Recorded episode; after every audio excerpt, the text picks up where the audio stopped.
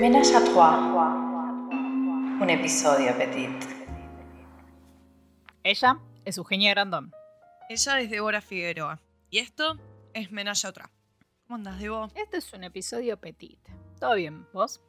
Bien, acá. Este, hoy, hoy fue un día muy estresante para ambas dos. Yo creo que todo el mundo lo sepa. Laboral, Sí. ¿no? Este, nada, cosas de la vida. Todos tienen días estresantes. Nosotras nos tocó Hoy fue. hoy. Debo aclarar que no trabajamos juntas ya, porque en su momento sí hemos trabajado juntas. Sí, sí. Eh, pero ya no trabajamos para la misma empresa, pero sí bajo el mismo rubro. Y bueno, hay días y días. Así que hoy Débora está en un estado. ¿Vieron los. No sé cómo se llaman, pero ¿vieron esos. Catatónico. No, ¿viste los muñecos esos que se mueven en la puerta de los estacionamientos? Tipo esos inflables Sí. que se sacuden así y que cuando les apagan el viento se están como, como que se van desmayando. Eso es Débora. Débora Sí. está grabando tirada arriba del escritorio. Así que Lit. ese es el nivel de compromiso de Débora con este proyecto. Quiero que lo sepan. Nada, esto es un menaje atrás, entonces vamos a estar hablando un poco picadito y rapidito de, de un par de cosas que estuvimos viendo. ¿Se acuerdan que en el último menaje atrás, si no lo escucharon, vuelvan para atrás y, y- y escuchen? Escúchenlo. Hablamos de The Starcase y yo dije, no sé si la voy a ver, porque medio como que ya vi el documental y como que... pff, va. Y HBO siempre tiene su forma de cautivarme y de... Me, me vuelve a meter para adentro HBO, no me deja irme. Entonces, finalmente cedí. Y dije, la voy a ver. A ver qué onda, la voy a ver. Eh, me enganché. Me enganché, la vi toda.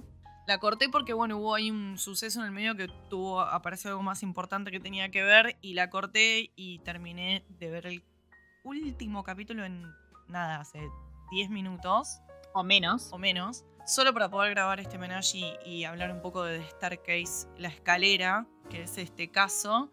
A ver, Debo, ¿qué, qué, qué te pasó con el caso? Bueno, estábamos en que ninguna de las dos la tenía ahí pe- pendiente y no la veíamos y no arrancábamos y no nada. Y de repente Eugenia me manda un mensaje un día a la noche y me dice, mirala, porque nada que ver el documental, nada que ver con nada, es otra cosa y literalmente fue otra cosa. Eh, yo la vi en tres días. La terminé de ver antes de que vos la terminaras de ver. Sí, lit. ¿Se, se acuerdan que dije que tenía mis series para, para cocinar? Bueno, la veía en todo momento, para cocinar, para no cocinar. Eh, la verdad es que me reenganchó. Bueno, este, este capítulo contiene spoilers. O sea, vamos a hablar de un montón de cosas en detalle de la serie. Si no la vieron, bien, mírenla.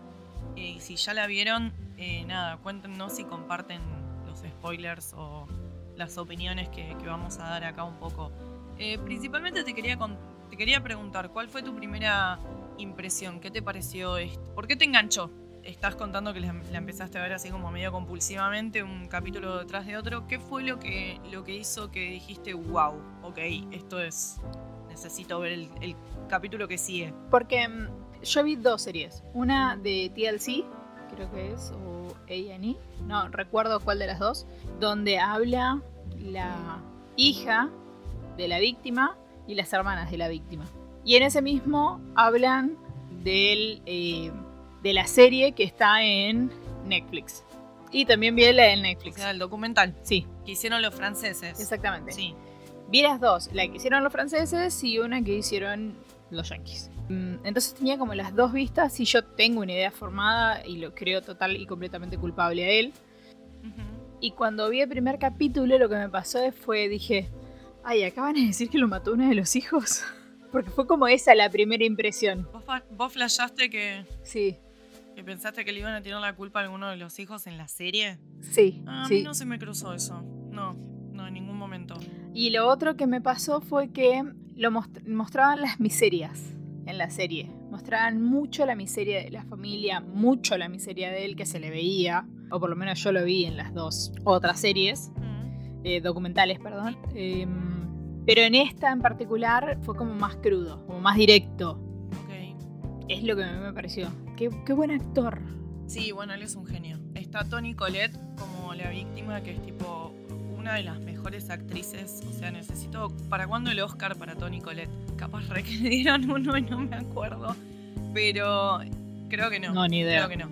Yo, a mí lo que me pasó con el documental, eh, siento que Bueno, ¿qué pasa, no? Está un poco el bias este de que el documental está hecho en la casa de él, con la familia de él, y es la versión de él todo el tiempo y la, la versión de la familia de él, ¿no? Sus hijos, este, tanto sanguíneos como estas dos chicas que son sus hijas porque están, nada, como adoptadas por él o, o se vuelven parte del, entorno familiar.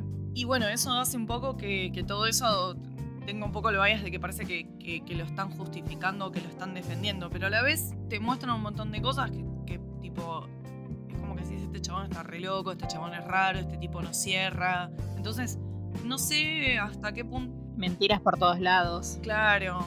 Entonces no sé el documental hasta qué punto lo pinta en una luz favorecedora, pese al, al estar escuchando solamente su campana, ¿no? Entonces yo digo, si solamente se escucha tu campana y aún así tu campana no cierra, y es raro, da a sospechar. Y acá en el documental me parece que, eh, perdón, en la serie de HBO me parece que, no sé, siento que, que sí, que, que está un poco, un poco más en detalle. Yo siento que acá, si bien el protagonista es él, se le da mucho más lugar a la historia y a cómo lo fueron viviendo los hijos a todo esto, ¿no?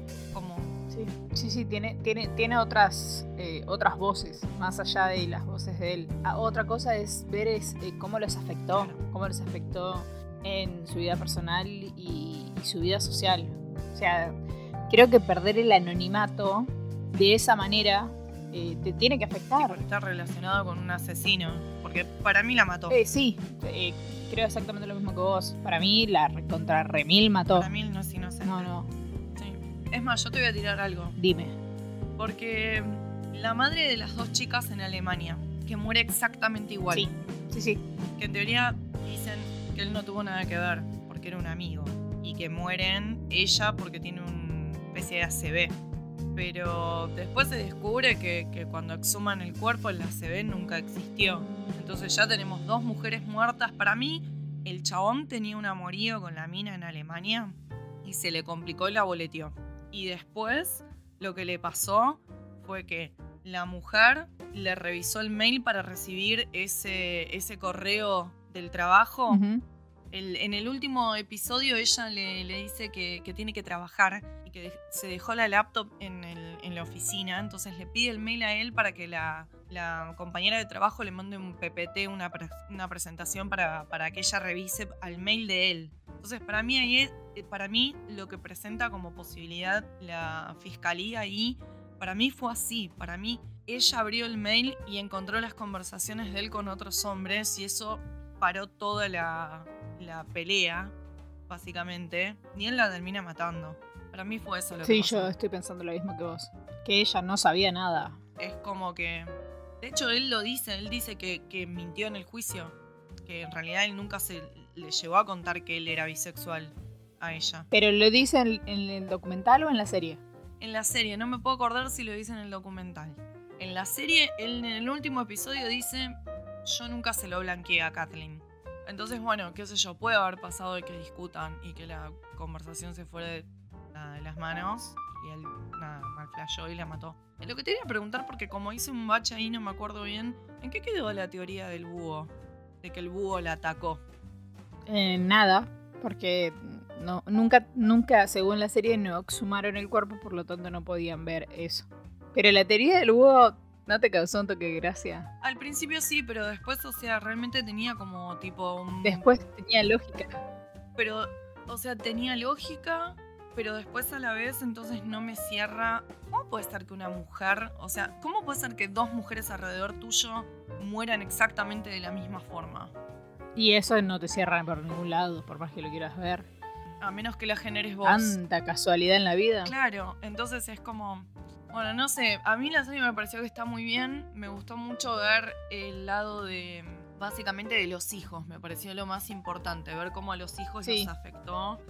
Eh, de hecho, la hija que, que- que se identifica como queer, re duro, ¿no? Porque tipo, como que buscó ahí apoyo con decir, bueno, mi papá me va a entender y siempre la cortó menos 10 y nunca quiso como abrirse en, en el tema con la hija. El chabón nunca lo quiso no, hablar. totalmente.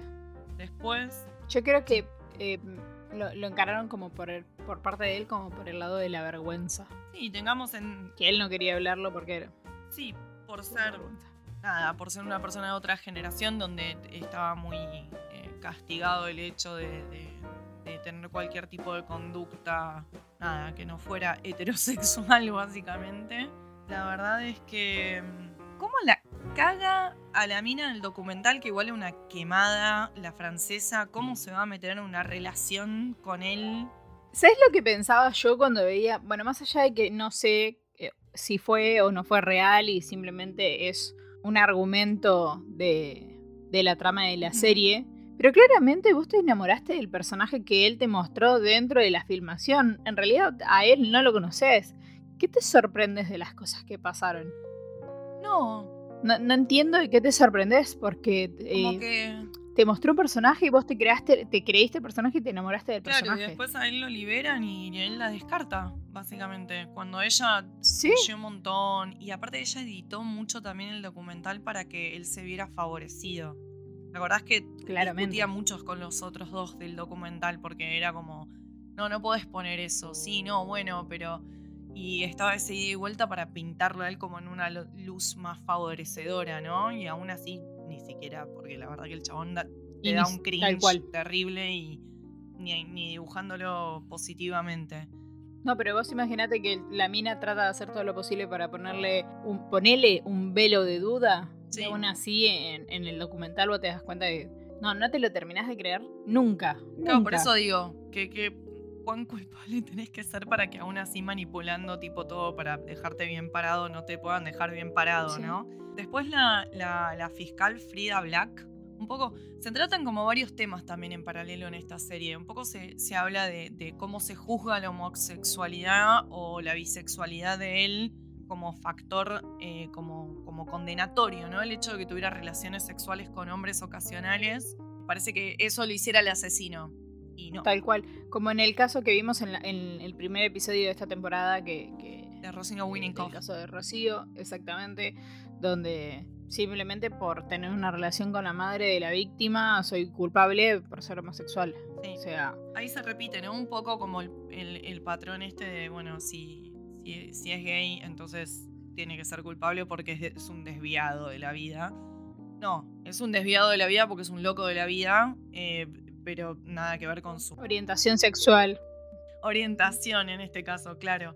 Bueno, después tenemos, no sé, a mí cosas que me sorprendieron un poco fue eh, Patrick Schwarzenegger, que no sé si sabías, el hijo más grande de él es el hijo de Schwarzenegger.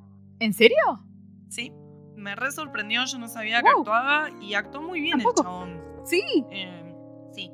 Pero no se parece nada del padre. No, no, es verdad, quizás es más parecido a, a la madre. Bien. Y actúa. Sí. Y actúa, sí, no, actúa y actúa bien. No sé, habría que verlo en otras cosas. Quizás hizo otras cosas por el santo y yo no estoy al tanto porque la verdad es que no le seguí mucho la carrera. Pero me pareció que estaba bien como Todd Peterson, que era eh, ¿no? el hijo más grande. Que, qué loco, ¿no? También ahí se mostraba mucho la rivalidad entre los dos hermanos, como peleándose, como que había claramente un favorito en un principio, que era él, y después hacia el final el padre cuando lo, lo liberan, de golpe como esa figura de ser la paria cambia. Pasa, a- eh, como que él se apoya en el hermano más chico y lo empieza a dejar a él de, de lado. Eso me pareció ¿no? eh, siniestro. Por parte del padre, eh, o sea, del, del personaje, es. Lo hacía conciencia para enfrentarlos. Sí, sí, sí, me pareció siniestro. Eso, o sea, yo que soy la mayor de cuatro hermanos, mi viejo siempre, siempre nos trató iguales y claro, lo, lo veo tan distante y lo veo tan diferente que digo, ¿qué, qué cabeza, ¿en qué cabeza cabe tratar a, un, a alguno de tus hijos de esa manera o tratar de enfrentarlos de esa manera? Sí, hacerlos competir por tu amor, ¿no? Por tu aprobación, básicamente. Por la aprobación, sí, o sea, eh, que- y qué nocivo. Sí, sí, sí, los manipulaba. Bueno, también ahí está, ¿no? Es un, es un gran manipulador el tipo. Eh, si es capaz de hacerlo con sus hijos, claramente es capaz de hacerlo con su pareja y. Y con el mundo. Medio, medio ese rasgo psicopático, así de, de sociópata, muy ególatra también, ¿no? Se miraba, le encantaba mirarse en las entrevistas, este, en, en que los filmen y todo, tipo, es como, man, si sos inocente y te están acusando de haber reventado a tu mujer a golpes en una escalera, no sé si vas a tener muchas ganas de verte, de- ¿me entendés? Como das entrevistas. Eh, y- sí, sí, sí, ¿no? totalmente. Eso Digo, fue Eso también es como raro. raro. Sí, totalmente. Sí, como, como sos un poquito culpable, me parece. Bueno, otra que, que- que apareció ahí, que fue Sophie Turner, eh, que no sé si te diste cuenta ¿Lady que era... Eh, claro. Dije, mira, Lady Eh, Sonsa actúa bien también. No, ella, ella actúa muy bien, a mí me gusta mucho. Eh, más allá de su, pa- de su papel en Game of Thrones, que bueno, era el papel era odiable. Lo cual nos, también nos hace caer en la conclusión de que era buena Sí. actriz, porque si la terminábamos odiando es porque hacía bien su papel. Así que lo único que la vi extremadamente flaca. No sé si fue para el. No, yo ¿Rol leí una entrevista que qué? ella dijo que la pasó muy mal filmando esta serie porque para el rol tuvo que adelgazar y mantenerse a cierto peso y le costó un montón Ah, porque le encanta comer. Claro, porque yo nunca la había visto tan flaca. Dije, uff, ¿qué le pasó a esta mina? Tipo, dije, bueno, capaz. Sí, sí, porque rol, supuestamente ¿no? la interpretación de ella era también eh, tratar de cuidar a la hermana que era queer, trata- de, de- de esa pa- ese padecimiento de que querer protegerla, ocultarle cosas Sí. y todo eso.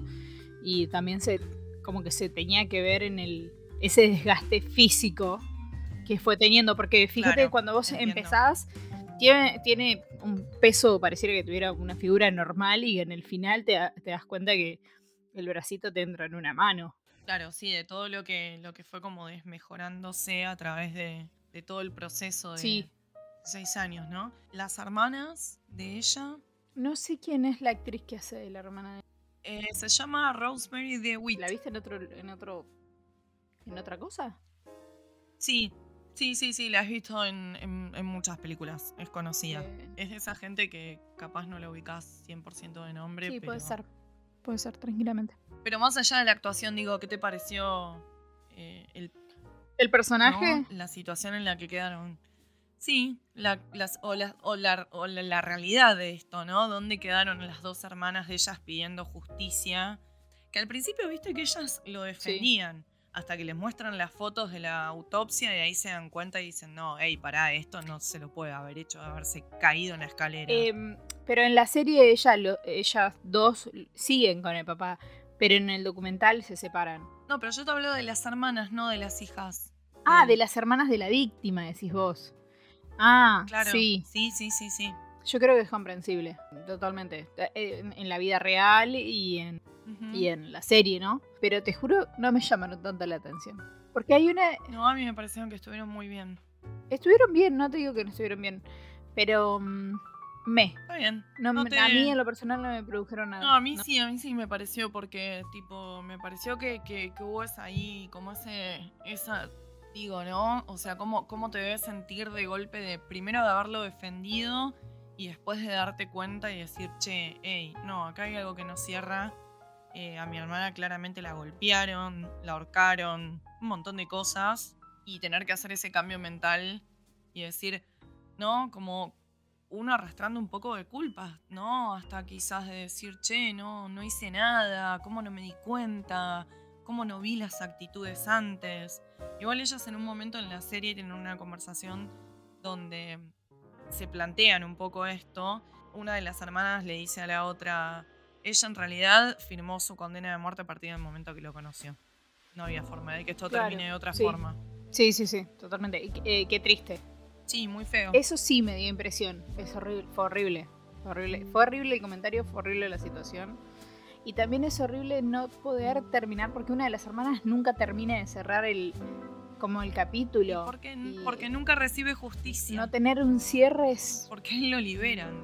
Está bien, Sí. Sí. tipo, firma lo que firma para poder declararse culpable, pero a la vez, tipo, ya haber cumplido la, la sentencia y lo liberan. Pero no es que cumplió sentencia. No, pidió un nuevo juicio, pero lo liberan por el tiempo que ya tenía en cana, porque si no lo hubieran dejado en cana esperando el nuevo juicio. Lo liberan porque ya tenía un montón de tiempo preso el chabón. También. Sí, también. Pero, pero aparte, porque habían demostrado que había ciertas cosas o irregularidades en la investigación por parte de la fiscalía. Claro. Por eso él puede presentar esa, esa apelación. Y si no, no hay manera de que. Claro, pues, la, la apelación sale justamente por eso. No hay forma de que vos puedas tener o recibir una apelación a menos que vos puedas pro- eh, probar A. O que la fiscalía presentó pruebas que, no, que estaban adulteradas o que tus representantes legales en el momento de tu juicio no hicieron todo lo posible ni todo lo correcto para poder darte a vos una oportunidad de un juicio justo. Son las dos, eh, los dos escenarios a explorar, digamos. Eh, y bueno, en este caso no, él no culpó a su defensa, sino que culpó a la fiscalía de haber presentado un testigo que había mentido, perito, que había mentido con respecto a la cantidad de, de investigaciones en las que se había visto involucrado. O sea, fue alguien básicamente que lo que dijo era que por la información o por lo que se podía ver desde la... Se me fue el nombre, ¿cómo se llama? Desde la autopsia. Fue alguien que dijo entonces que eh, desde la información que se vio desde la autopsia, con todos los casos que él había atendido, que eran como 500, no sé qué, un número así, falopa tiró, Se tenía re y se comprobó que había mentido, claro. Y por ese tecnicismo, el juez eh, le da la oportunidad de un, nuevo juicio. Y bueno, y lo libera. Y aparte esta parte de que eh, donde estaban pidiendo que hagan la- las pericias era un lugar privado y ese lugar privado ocultaba información de las pericias y no le daban toda la información. No sé, eh, tenían la, la escena de crimen y en vez de hacerlo tres veces y cuatro... Tres, cuatro veces y darte todos los resultados de esas pruebas, lo que hacían era solamente darte una, la favorable para el fiscal y ya estaba. Esa, esa parte sí fue real, esa parte sí pasó. Sí, lo que, lo que empezó a pasar es que generalmente a veces cuando salta en otros juicios, irregularidades, se vuelve a revisar. Entonces, si se... esto ya había saltado en otros juicios de que esta gente se había manejado de esta forma. Entonces hubo tanto ruido que eventualmente se terminó como desacreditando a la, a la agencia que proveía estos resultados por, estar entongados básicamente con la fiscalía. Recordemos que nosotros decimos fiscalía, fiscalía es el que acusa, ¿sí? Eh, eh, es, el que está del lado de la persona que no puede, no puede contratar un abogado porque es básicamente el- el muerto en la historieta, ¿no? Entonces la fiscalía sale en defensa de, de la persona que falleció, en este caso, bueno, Carlin, ¿no? Y aparte recordemos A que mí en me Estados gustó. a mí también me gustó. Recordemos que en Estados Unidos esa gente se postula y lo vota el pueblo, a diferencia de en Argentina por lo menos, que es un empleado público.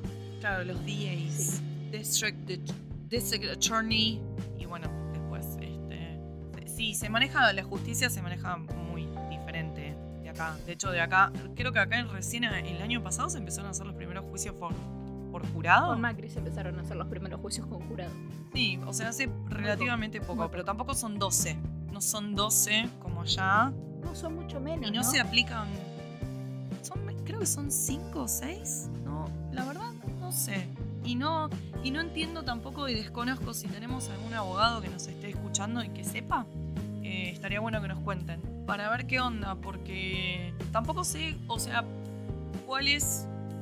Si están como los dos sistemas vigentes de, un, de ser juzgado por, por un grupo de pares o de ser juzgado por un, un juez directamente, ¿cuál es el criterio para decir este, este juicio va con jurado si este juicio no va con jurado? O sea, no entiendo cuál es. eh. No sé, tiran una moneda, no, no. Sí, ni idea cuál es el criterio. Por eso. O sea, si alguien lo sabe, Bueno, em, eso fue Starcase. Había salido una noticia que mm, hablaba algo de una demanda que le iban a demandar a HBO. Que que no, no, no terminé de leerla, no terminé de ver. ¿Vos sabés algo de eso? Eh, los productores franceses que hicieron el, el documental inicialmente eh, querían, habían salido una noticia de que querían demandar a, a los creadores de la serie. El tema es así. Eh, esta gente, Lestrade, que yo no sé cómo se pronuncia porque francés no hablo, eh, Lestrade le vendió los derechos a Campos, que es el productor ejecutivo y director de la serie, y básicamente le dio acceso a todos los archivos que tenían ellos de, de- la época que habían hecho el documental, ¿no? Parece como que no están como de acuerdo bajo la luz que fueran pintados ciertos sucesos y entonces se sintió como que habían sido Como que Nada, como que dijo, yo le di todos los, as- los accesos a campos que él, eh, que él quiso y realmente confié. Por eso es el día de hoy que me siento muy cómodo, me siento eh, como si hubiera sido eh, traicionado en un modo, dice el francés, Lastrade, Lestrade. Sí, es como que no está de acuerdo, como que dice que no fue fiel a la, a la verdad en muchas cosas, pero tampoco especifica en cuáles. So, Ah, bien. Nada, un besito. Quizás no, no les gusta cómo los, los pintaron a ellos, más que los sucesos involucrados con el caso, ¿no? Digo, quizás, no sé. Pero bueno, Eh, bueno, nada. ¿Tenés algo más vos, Debo, en general, fuera de, de, de Staircase, para contar algo que, que te haya llamado la atención o que hayas visto en esta semana? Yo quiero. Yo quiero hacer un chusmeteando. ¿Se acuerdan que la última vez, eh, hablando con Eugenia, tocamos este tema de eh, Amber Heard y eh, Johnny Depp, donde había ganado Johnny Depp y em, nada. Hablamos de este tema de, de las agresiones y quién ganó y quién perdió. Y hubo repercusiones en las redes. Gracias, eh, muchas gracias, Eduardo, por contestarnos y hablarnos ahí un ratito. Eh, la palabra gurisas me dio eh, mucho amor en el corazón. Y ambos coincidimos en que nada, la violencia es violencia y nada más. Pero el nuevo chisme de esta situación es que Amber Heard está eh, apelando lo que es el resultado de este juicio ¿Basándose en qué? en que supuestamente los jurados fueron manipulados por redes sociales para obtener el resultado que, eh, que tuvo. Se supone que los jurados están aislados, no tienen contacto. Dice que, los jurados- que el jurado se vio contaminado durante el proceso. Entonces Sí. no tuvo un juicio justo. Exactamente. Ah, mira, ok. Bueno, dos cosas. La primera, la jueza le dijo, ok, vos querés apelar esta decisión, estás en todo tu derecho a apelarla, pero tenés que pagar la fianza que todavía no pagaste, que son 8 millones. Una fianza, pero. No, no es fianza. No, sí. Para apelar tienen que pagar una, una fianza allá. Se le dice fianza, que es un porcentaje de lo que le pidieron que le pague a Johnny Depp. Ok. ¿Sí? Que son como 8 millones. Ajá. Y ella no quiere pagar nada. Dice que está en bancarrota. Y tiene videos comprando en como en lugares de, de De alta bajo costa. No, no, Ah. como en lugares tipo. Pensé no que era al revés, que la tenía y las tenía encanutada, ¿no? No, no, no. tipo, está como, como que se fue a. Fue a comprar un par de zapatillas a la salada, ponele, porque no puede Sí. comprarse unas Nike. Exacto. Sí, sí, ah, sí. sí. Ok. Eso por un lado. Y por el otro lado, mm, varios jurados, los jurados a pedido de ella, que a pedido de Amber Heard, no se le puede conocer ni el rostro ni el nombre durante un tiempo. Esos, esos datos quedaron como, no sé, no, no se me ocurre otra cosa como para decir como frisado. Sí, sí, como congelados, como preservados. Eh, deben, deben- debe ser un NDA que deben haber firmado, un Non-Disclosure Agreement, que no sé cómo carajo se dice en castellano, pero es básicamente por X cantidad de tiempo no podés abrir la boca o si no vas a tener tipo repercusiones legales. Eh, algo así, pero no es un abrir la boca, sino un proteger tu identidad. Que nadie sepa que vos fuiste parte de ese, del jurado de Igual ese creo juicio. que pasa con todos los jurados, ¿eh? Ni idea. durante un tiempo. Creo que después, o sea, sobre todo cuando son casos tan que toman tanto revuelo así mediático.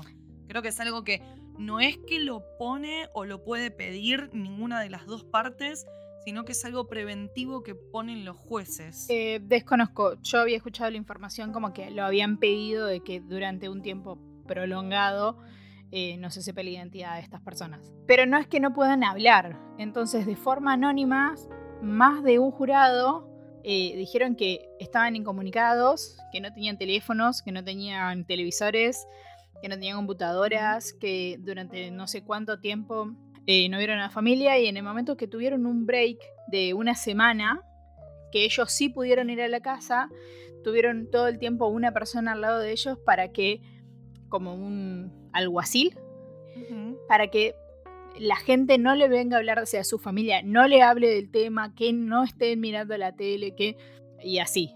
Sí, sí, la cadena custodia de, de información. Tal cual. Sí, sí, sí, sí. Que no la rompieran. Exactamente. El aislamiento de, noticias relacionadas con el caso. Tal cual.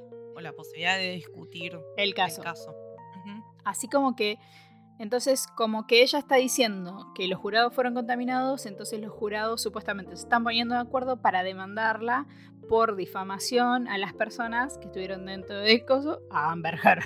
Aparte de todo eso, cuando apenas termina el juicio, la abogada de Amber Heard dice, está tan dolido que ni siquiera, ni siquiera quiere hablar con los medios, y a los dos días sale un reportaje en tres partes hablando con la NBC, si no me equivoco, diciendo que otra vez difamándolo a Johnny Depp, diciendo que era un violento, que había sido la única persona que se había atrevido a hablar y, y cómo lo estaban tratando los medios. Y otra vez hablando de las situaciones de violencias, de violación y tratando de no nombrar a Johnny Depp, pero lo nombraba igual. Entonces, a raíz de toda esta información, la jueza le dijo que estaban pensando en rechazarle la moción de La anulación de- de- del juicio. Claro. Es, ella lo que está buscando es un mistrial, que es anulación del juicio, para que le hagan un juicio nuevo.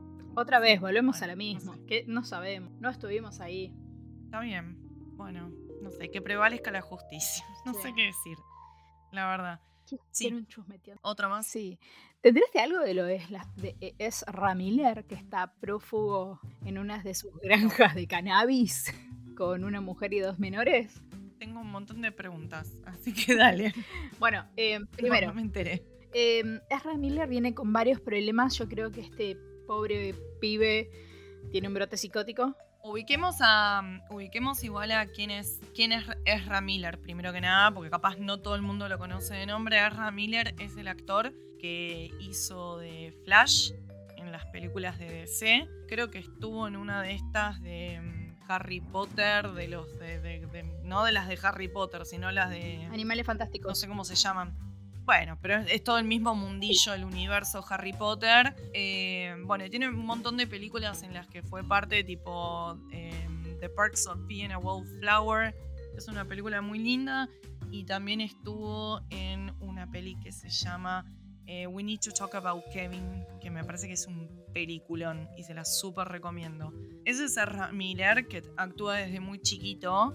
Es un poco fuerte, no sabemos si, si tiene uno con, con el respeto de la gente que tiene problemas psiquiátricos, no sabemos si está. A ver, eh, se lo vio muchas veces durante eh, entrevistas o en premiers de películas o también mismo eh, en la calle teniendo como comportamientos erráticos, digamos. Entonces, no sabemos qué es lo que pasa, porque no sabemos No, qué es lo que cual. le pasa al pibe, pero claramente es una persona que no está bien.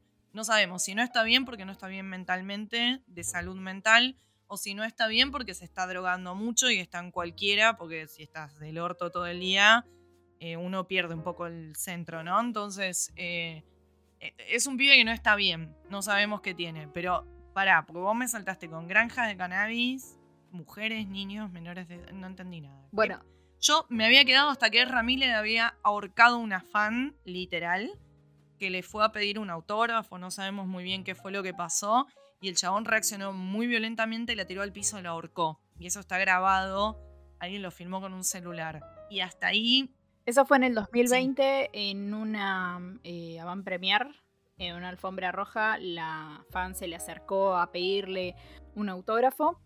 ah, yo lo que yo lo que tenía era, era en la puerta de un bar, debo eso. no, ¿eh? eso es en abril. Ah, bueno. O, o sea, ok. No, no, no, no. De antes. de- el, el de pandemia fue en la puerta de un bar, no fue en una van premiere, ¿eh? Entonces fueron dos, porque en el de la avant premier también está filmado. Pero aparte en una van premiere está lleno de medios. O sea, porque está literal, están todos los medios. Sí, pero fue, sí, tal cual. Pero esto fue como e- esa, esa especie de, de situación. Viste que ellos tienen como la pasarela de la alfombra roja y después ya sí entran al teatro o a lo que sea, Sí, al sí, cine, sí. lo que sea.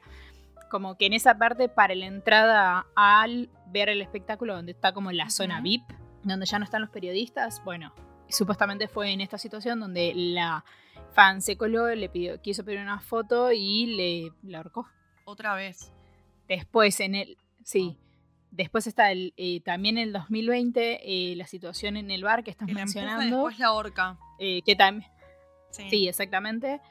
Que lo que hace exactamente lo mismo y tienen un video que, es- que se subió a Sí. Twitter. Sí, yo ese lo había visto. Lo de la Van Premier no me había enterado. Ahora lo, lo voy a buscar a ver qué onda. Y, pero qué pasa con, de nuevo, qué pasa con, con, con- ¿Por qué está prófugo? ¿Qué más pasó? ¿Cómo escaló esto?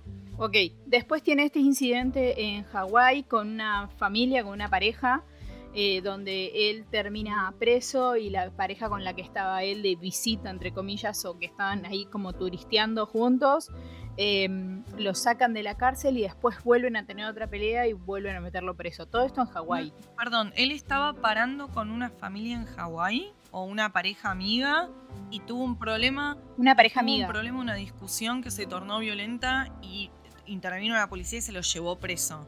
Ok. Exactamente. Esta misma pareja es quien lo saca. Se van a un bar karaoke y se vuelven a pelear. Ok. O sea, a pelear de- de- de- físicamente de, forma muy violenta. Después de, de esto de, de- ¿Cómo explicártelo? Supuestamente él tiene muchos seguidores menores de edad donde él los contacta también, sea como que si les mandas un saludo y eh, el chabón te responde. Entonces empezaba a tener contacto muy fluido con menores. Entonces tiene dos órdenes de restricciones por dos familias diferentes por acoso, acoso cibernético. Yo acá, acá encontré una que es una chica que es una activista eh, nativo americana Sí, esa es una. que tiene 18 años y que los padres eh, le pidieron sí, una orden de restricción porque lo acusaron de grooming. Recuerden que explicamos lo que era grooming Sí. en el capítulo de que hablamos de- del tema de Van Rachel Wood y Marilyn Manson y que también incluye que parece que intentó darle drogas, alcohol e intentó dormir en su cama cuando tenía 14 años y él 25. Sí, estamos complicados. Ok, tocamos, listo, ya está, tocamos fondo acá. Después de eso, él en Instagram hace como una carta abierta que también se sube a Twitter donde él niega todo. Y después de eso sube nuevamente otro posteo que ya no, no encuentro, donde él dice que es un incomprendido, eh, él vive con un universo superior al nuestro y que nadie lo comprende y que no sea delirio místico. Para todo esto, él tiene varias denuncias de grooming y le quieren entregar las órdenes de restricción, las órdenes, o sea, Sí, sí, tienen que servirlo, el, el juez tiene Lo que tienen que notificar. Claro, lo tienen que notificar para que se presente en la corte a responder estos Exactamente. cargos y no lo encuentran. No, él tiene varias granjas. Supuestamente en una de esas granjas tiene eh, plantación de cannabis medicinal. Viste que hay en ciertas partes de Estados Unidos que es eh, legal. Sí, como acá. Bueno, sí. Entonces, en una de estas granjas, supuestamente, él está, y digo supuestamente porque no sé si es verdad, vi el video, pero no se distingue si es o no es él. Pero él tiene una supuesta pareja que tiene dos hijos chiquitos, creo que son 2 y 5 años o 7 y 5 años, donde él es muy fanático de las armas. Entonces se ve cómo tiene armas sobre la mesa. En un video él tiene armas sobre la mesa, armas por todas partes y como que amenaza con un arma a uno de los chiquitos. A todo esto la mujer que está con Ezra Miller sale a hablar y dice que eso es mentira, que es un video falso, que es un video de su expareja que realmente era violento. Y nuevamente desaparecen, no, tienen, no, no, no lo pueden localizar, no saben cuál es su dirección. Y Warner Brothers suspendió todo lo que es las filmaciones. Estaba pronta a salir la película de Marvel, la cual no, claramente la suspendieron. Todo lo que tiene que ver con el universo de eh, DC se le cayó todo. ¿Pero qué iba a Todo. para Marvel? Ay, no, perdón. eh, para Warner Brothers, me confundí Marvel y DC. para Warner Brothers, el universo de Marvel. De mm, DC. Viste que él es Flash. Ah, sí, sí, sí, sí. eh, Que estaba la película de Flash. Claro, iban a hacer una película. O sea, se- No, la película está filmada. Ah, bueno. La película ya está. Entonces no saben cómo hacer para sacarla porque eso es pérdida de plata. O sea, está lo que tiene que estar. Pero no lo quieren sacar, claramente, porque no saben cuál va a ser la reacción del público. Y aparte, tipo, una, una película que está dirigida a menores también. Con un abusador, o supuesto abusador de menores. Supuesto o abusador. Sí, hasta el momento. Hasta el momento. Divino, sí. ¿eh? Divino chico. Qué cagada. Tan lindo que era. Bueno, A mí lo que me asusta es que tiene varias, eh, varias denuncias que como que siguiendo el, el mismo pra- patrón con, con los chicos, donde se acerca a través de las redes sociales y como que los atrae. Es como... sí, sí, haciendo grooming y, y involucrándose en situaciones este, como mínimo polémicas con menores de edad. Sí. Bueno, ojalá aparezca, ojalá nada, que Mira, si es una cuestión de... sea justicia de nuevo, no puedo parar de decirlo hoy. Si es una cuestión que, que bueno. no sé, que, que está con su salud mental complicada, como dijiste anteriormente, nada, que lo ayuden. Mm, eh, yo me parece que no hay situación donde te- tu salud mental esté complicada ni que tengas un problema de exceso de drogas que te haga eh, eh, ser inapropiado sexualmente con menores. Eh, así que me parece que el mambo viene por otro lado acá. Sí. Triste. Capaz ahorcar una fan, no sé, estás re duro, estás en una, bueno, che, qué mal. Bueno, puedes re- reaccionar excesivamente violento a ciertas situaciones. Pero esto ya tiene otro color. Sí. Eh, nos sí. pasamos de claro oscuro. Ok.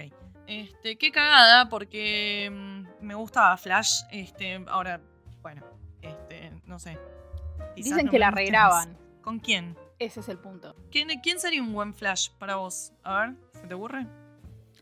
Un buen flash. Para... Sí. Eh, no me acuerdo cómo se llama el actor que está en la serie. Ese me gusta. ¿El de la serie? Sí, Ah, a mí no me gusta el de la serie. Es re... Nada que ver. ¿Sí? Flash, Flash es como... Sí, Flash es como... es- a ver. Por eso me gusta Tom barrio. Holland. No, no, no, no. A mí por eso me gusta Tom Holland como, como Spider-Man. Porque me parece que es el único... Más allá de que me gustó un montón el, el Spider-Man de Andrew Garfield. eh, me parece que es el único que tiene la edad realmente apropiada para ser de Spider-Man. Sí, Se supone que es un adolescente. Y sí. Flash también. Es como. Flash es como la contracara de DC de Spider-Man. Entonces es como. Se supone que es un adolescente que tiene todas esas awkwardness, o sea, todas esas cosas así medias. medias, este. De, de- de- de alguien que no está muy definido, porque todavía no, no es un adulto, no sabe quién es, eh, se encuentra en la situación de tener poderes y, y todo. Entonces tiene que ser alguien, o sea, no, no quiero un tipo, un tipo de 45 años haciendo de un pibe de 18, ¿entendés?